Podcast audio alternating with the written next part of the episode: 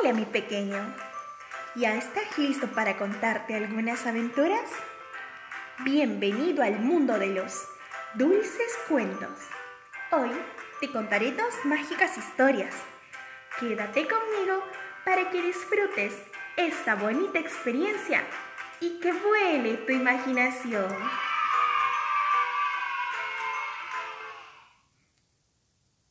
El burro y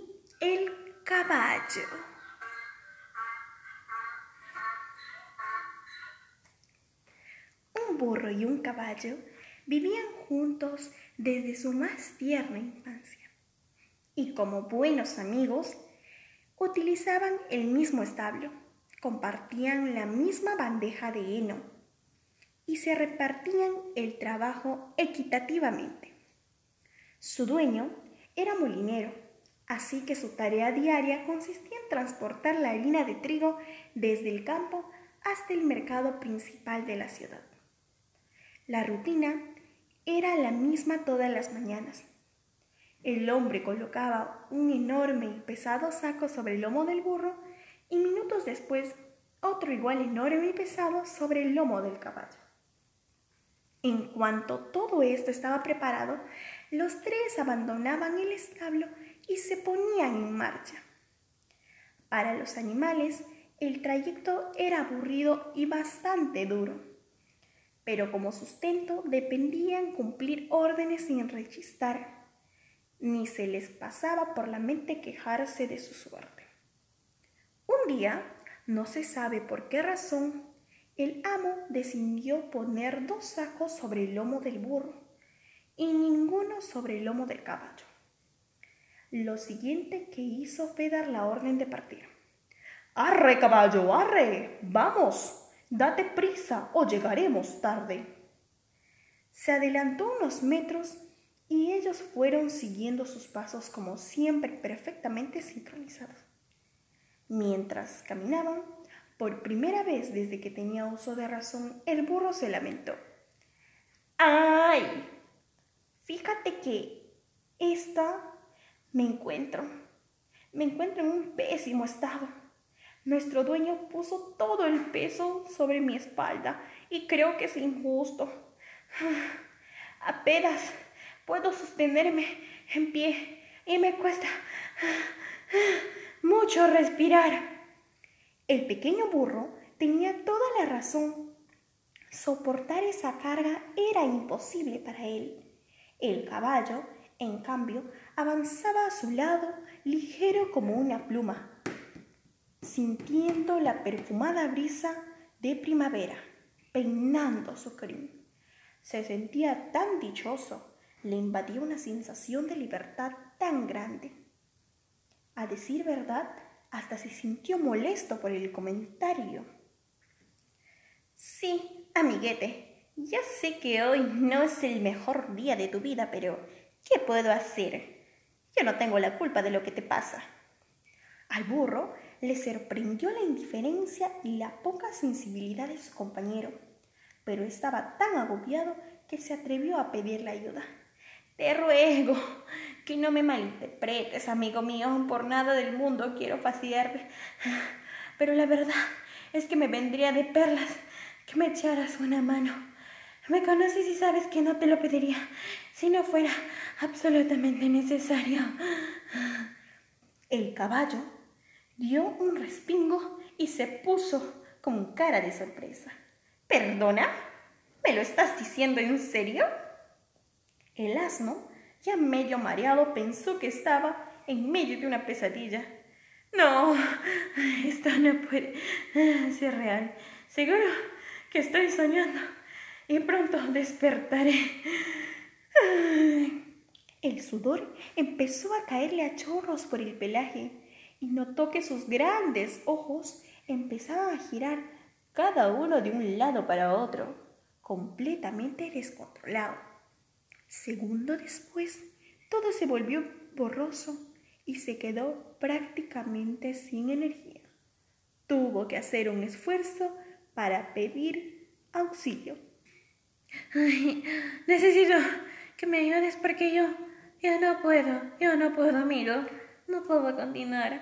Yo, ya me voy a desmayar. El caballo resopló con fastidio. ¡Bah! Venga, no te pongas dramático, que tampoco es para tanto. Te recuerdo que eres más joven que yo y estás en plena forma.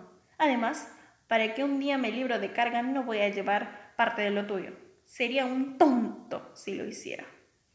Bajo el sol abrasador, el pobre asno se le doblaron las patas como si fueran de gelatina. ¡Ayuda! ¡Ayuda! ¡Ayuda, por favor! Fueron sus últimas palabras antes de derrumbarse sobre la hierba. El dueño, hasta ese ajeno, todo lo que ocurría tras de sí, escuchó el ruido que hizo el animal al caer. Asustado, se giró y vio al burro inmóvil, tirado con la panza hacia arriba y la lengua fuera. ¡Oh, no! Mi querido burro se ha desplomado. Pobre animal. Tengo que llevarlo a la granja y avisar a un veterinario lo antes posible. Pero, ¿cómo puedo hacerlo? Echó un manojo de nervios, miró a su alrededor y detuvo la mirada sobre el caballo. Ahora que lo pienso, te tengo a ti. Tú serás quien me ayude en esta difícil situación. Venga, no perdamos tiempo. Agáchate. El desconcertado caballo obedeció y se tumbó en el suelo. Entonces el hombre colocó sobre su lomo los dos sacos de harina y seguidamente arrastró al burro para acomodarle también sobre la montura. Cuando tuvo todo bien atado, le dio unas palmaditas cariñosas en el cuello. Ya puedes ponerte en pie. El animal puso cara de pánico ante lo que se avecinaba. Sí, ya sé que es muchísimo peso para ti, pero si queremos salvar a nuestro amigo solo podemos hacerlo de esta manera. Prometo que te recompensaré con una buena ración de forraje. El caballo soltó un relincho que sonó a quejido, pero de nada sirvió. Le gustara o no, debía realizar la ruta de regreso a casa con un cargamento descomunal sobre su lomo. Gracias a la rápida decisión del molinero, llegaron a tiempo de que el veterinario pudiera reanimar al burro y dejarlo como nuevo en pocas horas. El caballo, por el contrario, se quedó tan hecho polvo, tan adolorido y débil, que tardó tres semanas en recuperarse. Un tiempo muy duro en el que se le pasó a nivel emocional porque realmente se sentía muy culpable. Tumbado sobre el heno del establo, lloriqueaba y se repetía sin parar. Por mi mal comportamiento casi pierdo al mejor amigo que tengo. ¿Cómo he podido comportarme así con él? Tenía que haberle ayudado, tenía que haberle ayudado desde el principio. Por eso, cuando se reunieron de nuevo, con mucha humildad, le pidió perdón y le prometió que jamás volvería a suceder. El burro, que era buenazo, y le quería con locura, aceptó las disculpas y lo abrazó muy fuerte, más fuerte que nunca.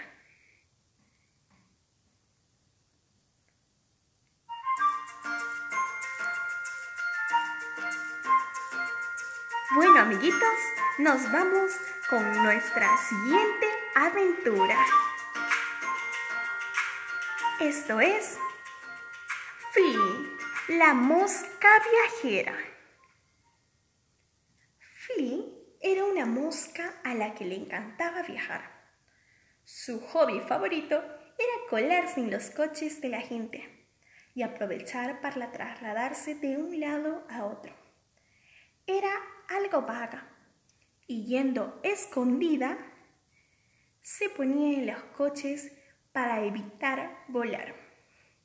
Gracias a su habilidad para colarse en las ventanitas, había conocido muchas partes del mundo. En la cabina de un camión llegó a la campiña francesa, donde conoció a una familia de libélulas simpatiquísimas. En una furgoneta de reparto de pan llegó hasta la costa y durante el trayecto pudo degustar alguna amiga que otra. Y en el maletero de una moto llegó a la montaña. La verdad es que ese viaje fue el que menos le gustó. En los coches iba mucho más calientita y cómoda que en aquella moto. Cuando Phil cumplió 10 años, ya había recorrido miles de kilómetros en incógnito. En todas sus aventuras procuraba no alejarse demasiado para no perderse y poder volver a casa sana y salva.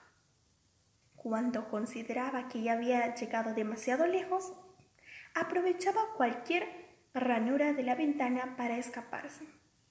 Un día no la tuvo tan fácil. Se había colado en, la, en el coche de una familia y a mitad de camino empezó a llover con mucha intensidad. La lluvia era tan fuerte que ella se estaba mojando y no, no podía abrir las ventanillas. Y Flea no se pudo esconder ahí. Por eso es que se venía mojando en todo el camino. El coche siguió rodando y rodando, y cuando Flea pudo darse cuenta, estaban a dos mil kilómetros de su casa. Nada más ver una puerta abierta, se puso a volar como loca. Le costó estabilizarse del coche porque salió algo mareada. Flea, la mosca viajera, se alejó lo suficiente del coche, miró a su alrededor y comprobó que no tenía ni idea de dónde estaba. Voló y voló y voló y se encontró con unas pequeñas mariposas que amablemente se ofrecieron a ayudarle. Le explicaron que estaba en Italia y que en un par de horas partía de la estación un tren de mercancías que le llevaría lo más rápido de vuelta a casa. Phil voló lo más rápido que pudo para llegar al tren, pues este ya estaba por partir. Pudo colarse en el último vagón, justo cuando se escuchaba el sonido. En 20 horas estaba ya de nuevo en su casa. Recuperada ella del susto, se sentía ya a salvo. Bien, mis pequeños, hoy aprendimos dos valores muy importantes.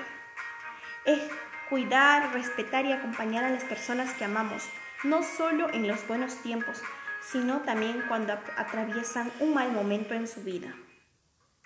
En nuestro otro cuento vimos que Flea aprendió que siempre debe estar atento. Nosotros debemos estar atentos ante cualquier situación, porque si no es así nos puede ir mal. Espero que estés con nosotros en nuestra siguiente aventura. Dulces cuentos hace volar tu imaginación.